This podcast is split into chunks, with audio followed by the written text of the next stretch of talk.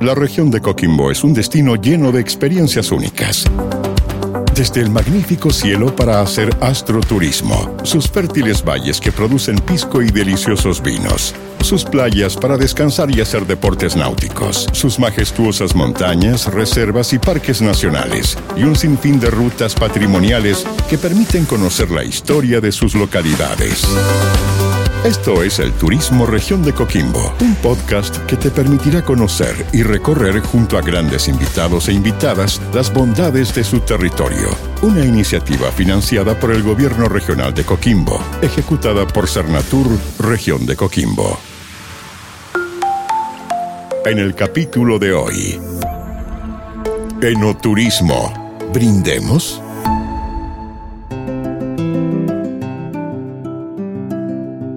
Hola a todos y todas, ¿cómo están? Bienvenidos y bienvenidas a un nuevo capítulo de este podcast dedicado a las bondades de la región de Coquimbo. Y hoy día queremos hablar de enoturismo, porque la región es una de las más ricas a nivel nacional para la producción de vinos y también de pisco. Y pese a los intensos periodos de sequía, gran parte de los valles del Elqui y también Limarí están cubiertos por viñedos de las más finas cepas de uva. Y además es un lugar donde se reúnen las mejores condiciones climáticas y ambientales para la producción pisquera. Bueno, y si bien este destilado se producía en América desde tiempos de la colonia, la palabra pisco comenzó a usarse para designar a este producto precisamente en la zona de Paeguano, a tan solo dos horas de La Serena. Queremos invitarlos a conocer la historia, la tradición pisquera, también de los viñedos de la región de Coquimbo, cómo se puede acceder a este tipo de turismo cuáles son las rutas, cuáles son las cepas. Bueno, todo eso y más hoy día en este podcast y para ello tenemos a dos súper invitados que quiero hoy día presentarles. Está con nosotros Rodrigo Alarcón, es gerente de enología y operaciones de la viña Cavas del Valle en Paiguano, Valle del Elqui. ¿Cómo estás Rodrigo? Bienvenido. Hola Andrea, ¿cómo estás? ¿Todo bien por acá? Qué bueno. Y también quiero presentar a Andrea Varela, ella es sommelier de Viña Tololo, además encargada del turismo en Valle del Limarí. ¿Cómo estás, Andrea? Bienvenida. Hola, buenos días. Qué gusto para mí poder estar el día de hoy hablando de, nuestras riquezas, tanto como de terroir de nuestros productos. Así que muy buenos días y muy contenta de poder estar acá y entregar la información correspondiente a todo todas las personas que están escuchando este podcast. Bueno, hoy día queremos hablar de enoturismo. Yo creo que es uno de los turismos más eh, interesantes, ¿no? Para el turista nacional y extranjero, este turismo de intereses especiales. Y quería preguntarles, em, Rodrigo, que nos puedas contar un poquito sobre la historia de la producción de vino y de pisco en la región y cómo has visto su evolución en los últimos años. Mira, eh, respecto a, los temas que tú me preguntas, es bien interesante lo que eh, la, la realidad que arriba. Nosotros somos un proyecto bastante extraño, bien bien, híbrido en el sentido de que eh, partimos haciendo lo que no se hacía acá en la parte alta del Valle del Elqui, que es vino como tal. Acá se hace pisco los últimos 350 años, pero vino como el que uno conoce en los valles del sur no había registro como tal. Entonces, de cierta forma, nosotros y otra viña que está un poco más abajo, con un clima obviamente más costero, nosotros estamos en condiciones de altitud, eh, no había eh, posibilidad o no había, y de cierta forma no contábamos con la aceptación de la academia de la época de que sí se podía hacer vinos premium como tal. Pero la historia acá es bastante larga, los últimos 350 años se hace vino, se trabaja con las variedades que uno, las 13 variedades que están permitidas para hacer vino. Y, específicamente nosotros como proyecto, eh, si bien trabajamos el Syrah, el Merlot, el Cabernet Sauvignon, el Malbec, el Carmener, decidimos ya hace 26 años, incluso 26, 27 años que la viña parte, pero ya como proyecto familiar desde el año 90, 89, 90, se empezó a experimentar con una variedad de uva bien particular que se denomina moscatel rosada, que es la famosa rosada pastilla. Esta uva eh, tiene un origen genético que en los últimos años se ha ido descubriendo que hubo un mestizaje entre la variedad moscatel de Alejandría europea y una variedad peruana en la época de la colonia, en los años 1600, se distribuye por todo el virreinato del Perú. Y nosotros, de un acto, como un acto de patudez, podríamos decir, empezamos a hacer un vino moscatel ya hace 26 años, eh, 27 años, perdón, eh, muy especial, eh, partiendo con moscateles semidulces, late harvest, estamos haciendo moscateles blancos y últimamente ya hace cinco años sacamos un espumante de ese, ese vino. Ahí vamos a ir conociendo también lo que ofrece cada uno de sus eh, viñedos, pero quería preguntarle a Andrea eh, un poquito, pues, seguir profundizando con la historia para que las personas que nos están hoy día escuchando entender por qué esta zona, en este caso la viña Tololo Andrea en el Valle del Limarí, tiene de las cepas como más importantes y además son exportada, o sea, a nivel internacional de verdad están a primer nivel, hay cepas muy interesantes, ¿no? Desde, ensamblajes o como Syrah, Carmener, ¿no? Eh, Cabernet Sauvignon. Cuéntanos un poco eso, ¿por qué esta, la tierra, el clima, finalmente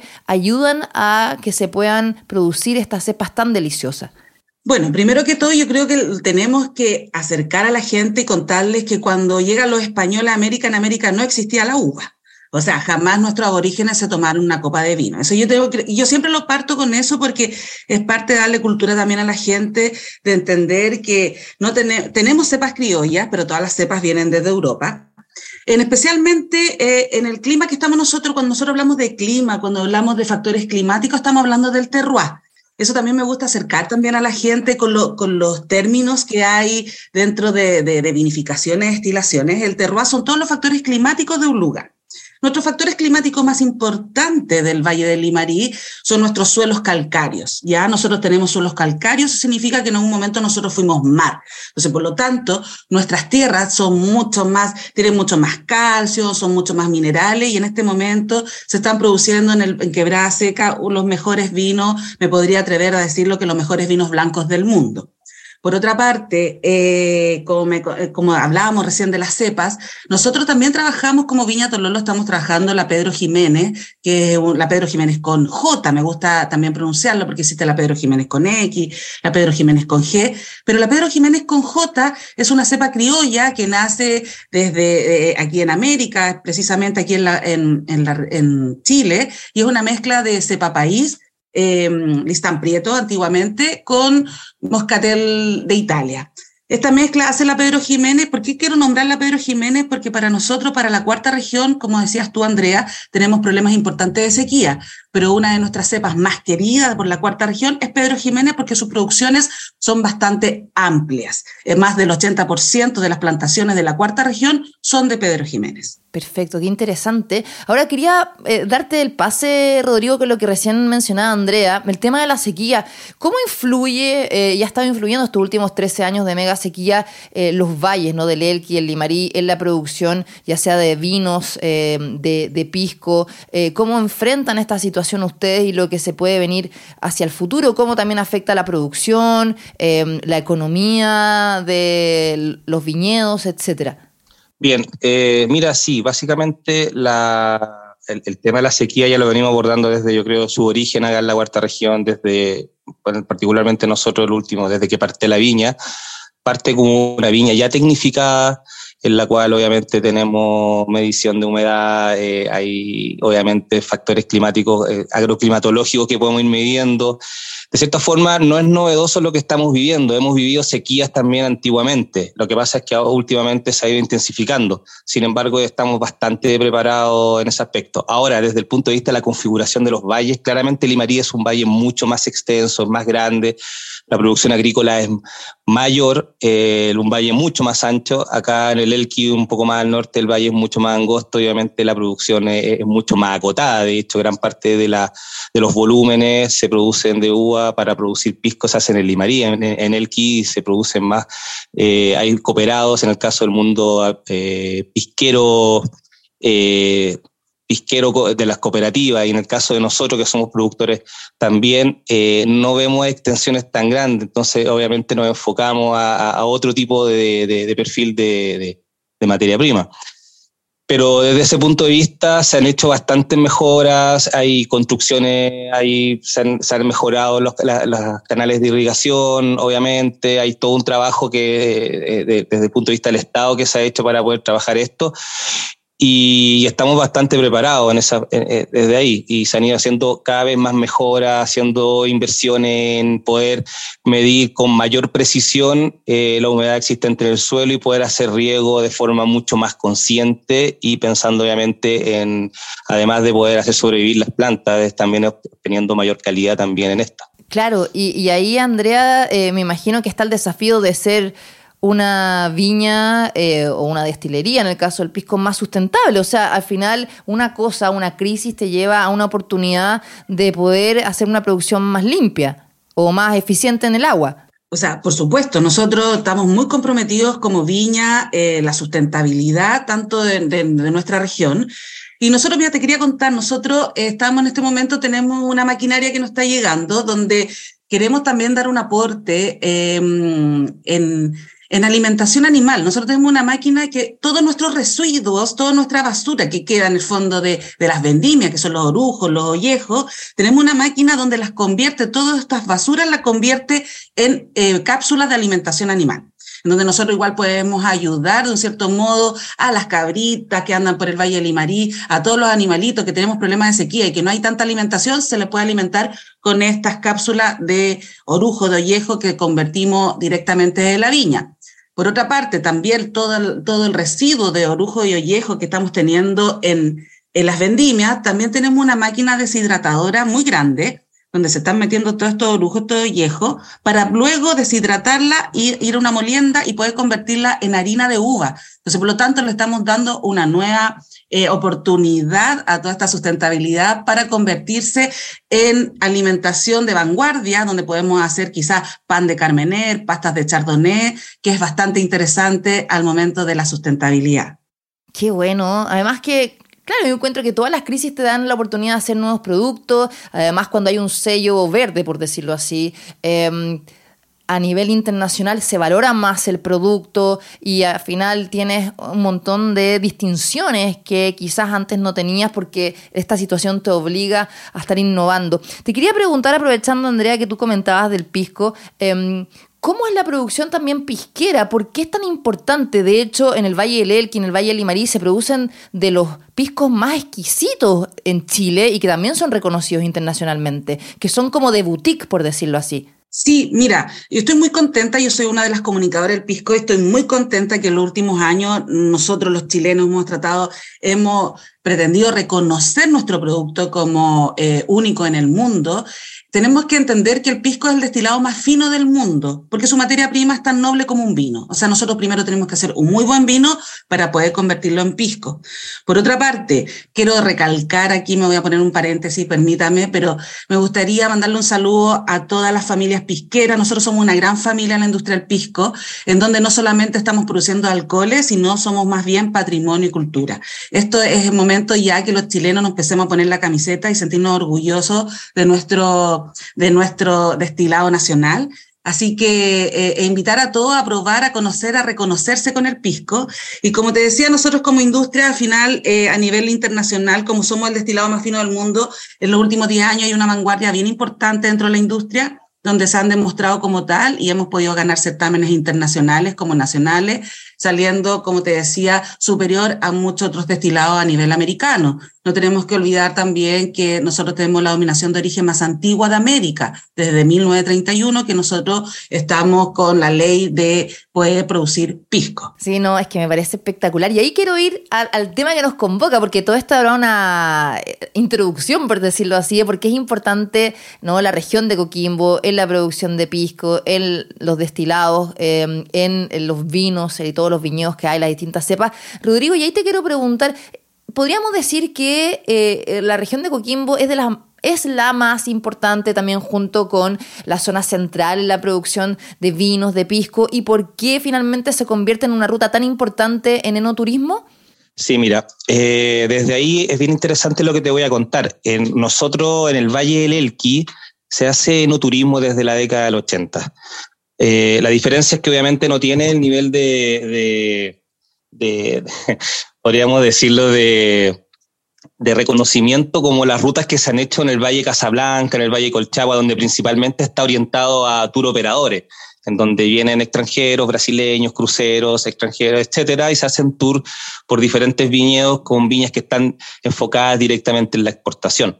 Lo que pasa acá en el Valle del Elqui, específicamente en la década del 80, es que empieza lentamente algunas pisqueras a abrir, por ejemplo, como la, eh, la cooperativa Capel, a abrir a público, y se empezó a formar una ruta de forma bastante eh, no planificada, en donde la gente venía a La Serena, viajaba hacia el interior, iba a los museos que están acá de Gabriela Mistral y luego visitaba nuevamente las pisqueras. A partir de ese movimiento que se empezó a dar autogestionado, donde la gente tomaba su propio vehículo e iba visitando estos lugares, se empezó a armar una ruta natural de visitantes de no turismo. Muy distinto a lo que pasa en Colchagua y Casablanca, donde hay otros niveles de sofisticación o, o de otras cosas, pero acá se fue dando de forma igual. Y podríamos decir que que nosotros acá, en el caso nuestro, por ejemplo, nosotros en Cada del Valle, desde que parte la viña, desde que llega el pavimento a este lugar el año 96 al 2000, cuando abre la sala de venta, em, nos enfocamos directamente a la venta de vino a consumidor final.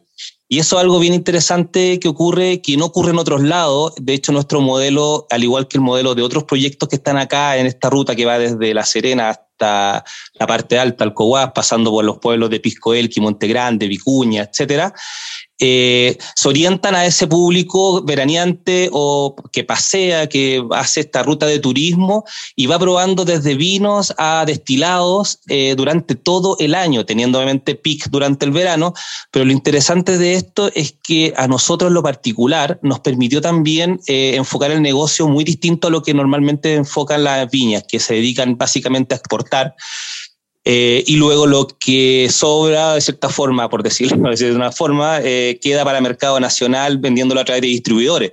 Nosotros y otros proyectos de acá se han enfocado directamente a consumidor final y haciéndonos muchos cargos directamente en la distribución, hemos logrado invertir un poco esta forma de ver las viñas, más pareciéndonos a un proyecto italiano, eh, francés, español, en donde las bodegas son mucho más pequeñas y conscientes, administradas por la familia, con parte de la familia siempre en el proceso. Y desde ahí hemos ido haciendo bastantes innovaciones, diferenciándonos desde lo particular nosotros, sacando el sello orgánico, que somos el proyecto orgánico de la cuarta región. Partimos siendo orgánico, apostando desde el primer momento, logrando certificar en el año 2006 para Europa, para Estados Unidos, exportando.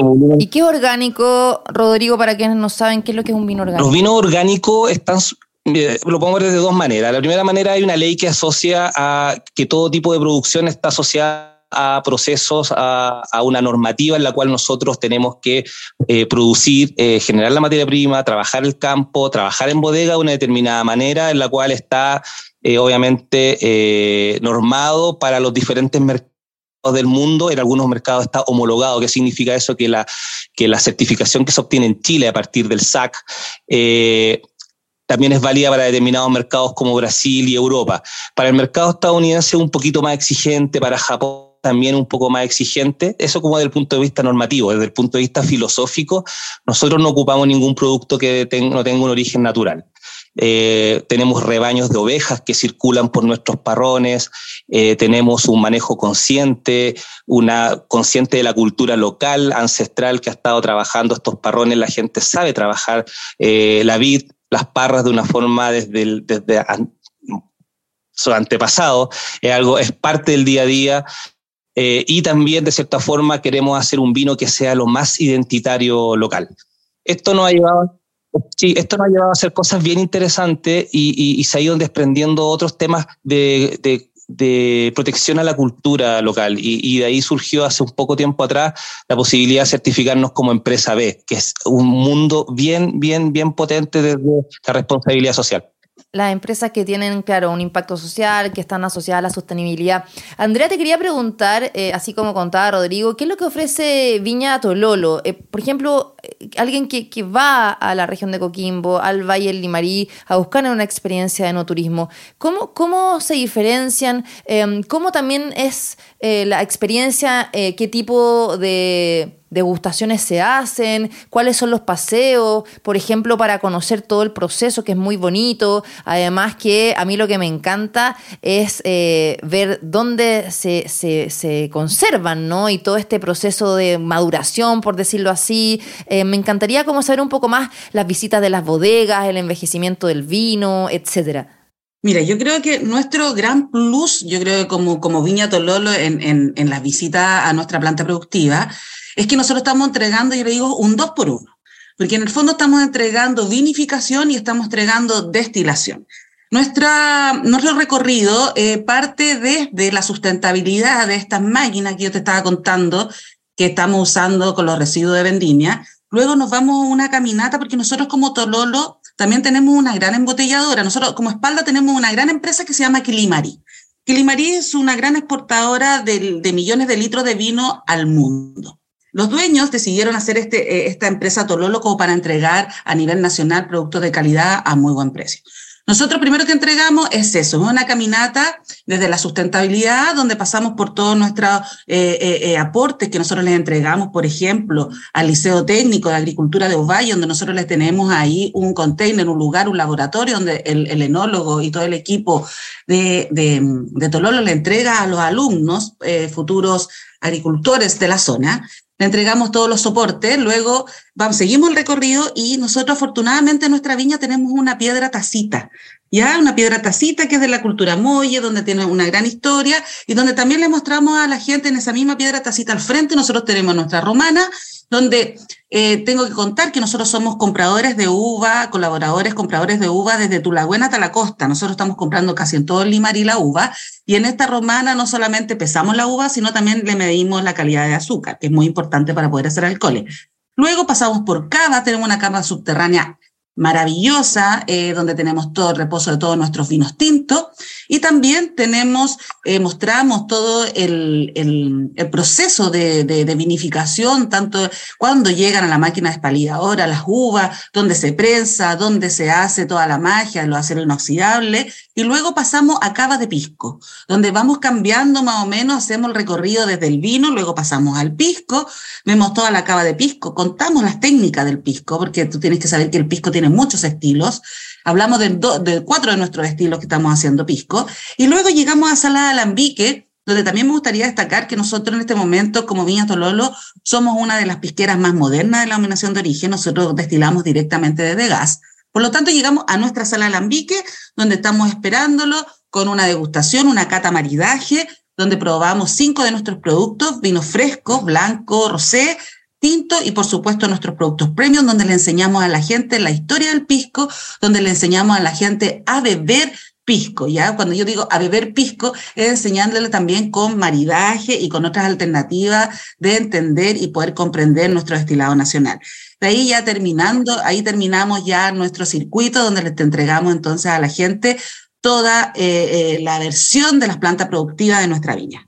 Perfecto, qué interesante, ¿eh? muy interesante. Y Rodrigo, también te pregunto a ti, porque ¿qué le recomendarías a las personas que buscan una experiencia de este tipo de cómo prepararse? Porque uno cuando va, ¿no? Eh, tiene que estar como abierto a los sentidos, a, a oler el vino, eh, también como a fijarse, como dicen, las piernas cuando caen, ¿no? Las gotas de vino por la copa. Em, bueno, tantas cosas que de verdad te evocan un, sinfín de sensaciones exquisitas. ¿Qué, qué, a, qué, ¿A qué le recomendarías ir? ¿A qué hay que estar atento, cómo de alguna forma saborear y degustar correctamente los vinos en lo que ustedes hacen. Eh, sí, nosotros como la invitación que hacemos al recorrer nuestra viña y al conocer nuestra ruta, que también además de nuestra viña tenemos un, un, un grupo de empresas que somos la primera ruta en Chile de cerveza, vino y pisco, eh, en un transecto de más de 100 kilómetros que van desde La Serena hasta la parte alta del Valle del Elqui. Eh, son los sentidos, son los cinco sentidos. Acá buscamos justamente que tú al ingresar a la viña, eh, las construcciones son de más de 250 años, puedas tocar las paredes de barro, los dinteles de algarrobo, los aromas de fermentación que están dentro de la bodega. Nosotros permitimos el acceso a la planta productora donde está lo, lo, las cubas en este momento, estamos fermentando en este momento los carmener, que son ya las cepajes que son los más tardíos de las uvas tintas, ya pronto vienen los late harvest que hacemos acá. Eh, y también el lugar nosotros lo trabajamos como un oasis. oasis. Tenemos corredores biológicos, eh, con nuestra vocación orgánica, como te contaba, nuestra filosofía orgánica. Tenemos lugares donde también hay flora nativa, hay pájaros, hay aromas, hay sonidos. Eh, y lo interesante es que como propuesta en el Valle del Elqui, nosotros estamos abiertos todos los días del año, no hay ningún tema, tú llegas un día lunes en invierno con lluvia, va a estar abierto a ver siempre alguien recibiéndote y poder tener la posibilidad de poder estar en lugares donde generalmente las viñas no te muestran, que son la parte donde se hace el trabajo, donde está, se está vinificando, donde están los procesos de guarda, puedes probar los vinos, puedes sentir aromas, es parte también de nuestra, de nuestra idea como familia, que las personas no tengan eh, una dificultad mayor económica en poder vivir una experiencia no turística, nuestro sentido de democratizar el, el enoturismo también está desde el comienzo del proyecto, en donde tú eh, en algunos casos gratis y solamente pagando un mínimo puedes poder probar cuatro a cinco vinos y recorrer la instalación y tener un tour de primera. Y eso es como parte. Y lo que tú decías, yo he hecho mucho enoturismo en la zona y uno puede ir en familia también. Eh, hay, como tú decías, hay muchas áreas verdes, experiencias asociadas a nuestra historia ancestral, al astroturismo también hay viñas que asocian ¿no? esta experiencia de observar el cielo con una degustación de vino. Yo quiero agradecerles muchísimo a ustedes dos em, por estar hoy día con nosotros, por potenciar a la región, por ponerse la camiseta, como se dice, con el desarrollo y la producción de los vinos y también el pisco chileno, Rodrigo Alarcón, gerente de enología y operaciones de Viña Cabas del Valle, que además quiero dejarles invitado a que puedan visitar la página web que es cabasdelvalle.cl para que ahí puedan también agendar las visitas. Y además Andrea Varela, ella es sommelier de Viña Tololo, encargada de turismo de Viña Tololo, donde también pueden agendar y encontrar toda la información en tololovinos.com .cl. Andrea, Rodrigo, un gusto conocer sus historias y de verdad ya nos quedamos todos encantados. Queremos ir rápidamente a conocer sus viñas que deben ser espectaculares. Bueno, muchas gracias a ti por la invitación de poder mostrar un poquitito de nuestras tierras y contarle a la gente en este podcast y también felicitar a Rodrigo por, por el, por, el, gran trabajo que están haciendo en el Valle del Elqui, mi admiración totalmente por ellos, sus vinos son exquisitos, así que espero que de aquí en adelante empecemos a unirnos todos para hacer crecer esta región de las estrellas, que no solamente somos la región de las estrellas por algo de marketing, sino porque tenemos los cielos más limpios del mundo y por supuesto las mejores producciones de vino y pisco. Así que muchas gracias, saludo Rodrigo, mi admiración por ustedes, como te decía, Carla, Javiera, muchas gracias por todo y espero que de aquí al infinito con nuestra región para mostrar las grandezas de nuestra tierra. Gracias, Andrea. Gracias, Rodrigo, también. Gracias, Andrea. Gracias, Andrea Limarí. Invitadísimos todos también a visitarnos. Y excelente y linda mirada de poder hacer actividades no turísticas en el Elqui. Y nosotros, por nuestra parte, siempre invitamos a nuestros turistas a que también vayan a recorrer el Valle del Limarí. Eh, es extremadamente hermoso y, es parte justamente de la oferta que tenemos súper, súper, súper potente en la cuarta región, en la cual todos, estamos todos trabajando. Así que invitados. Invitadísimos todos y todas entonces a recorrer el Valle Limarí, el Valle Elqui, a conocer, desgustar. Muchas gracias por estar hoy día con nosotros en este podcast dedicado a las bondades, maravillas y todo lo que ofrece la región de Coquimbo. Y hoy por supuesto, brindamos por el enoturismo. Hasta pronto, que esté muy bien. Chao. Esto fue Turismo Región de Coquimbo, un podcast que te invita a conocer las bondades de esta maravillosa región para disfrutar de sus playas, valles, cielos, viviendo las múltiples experiencias que tiene para ti. Una iniciativa financiada por el Gobierno Regional de Coquimbo, ejecutada por Cernatur Región de Coquimbo.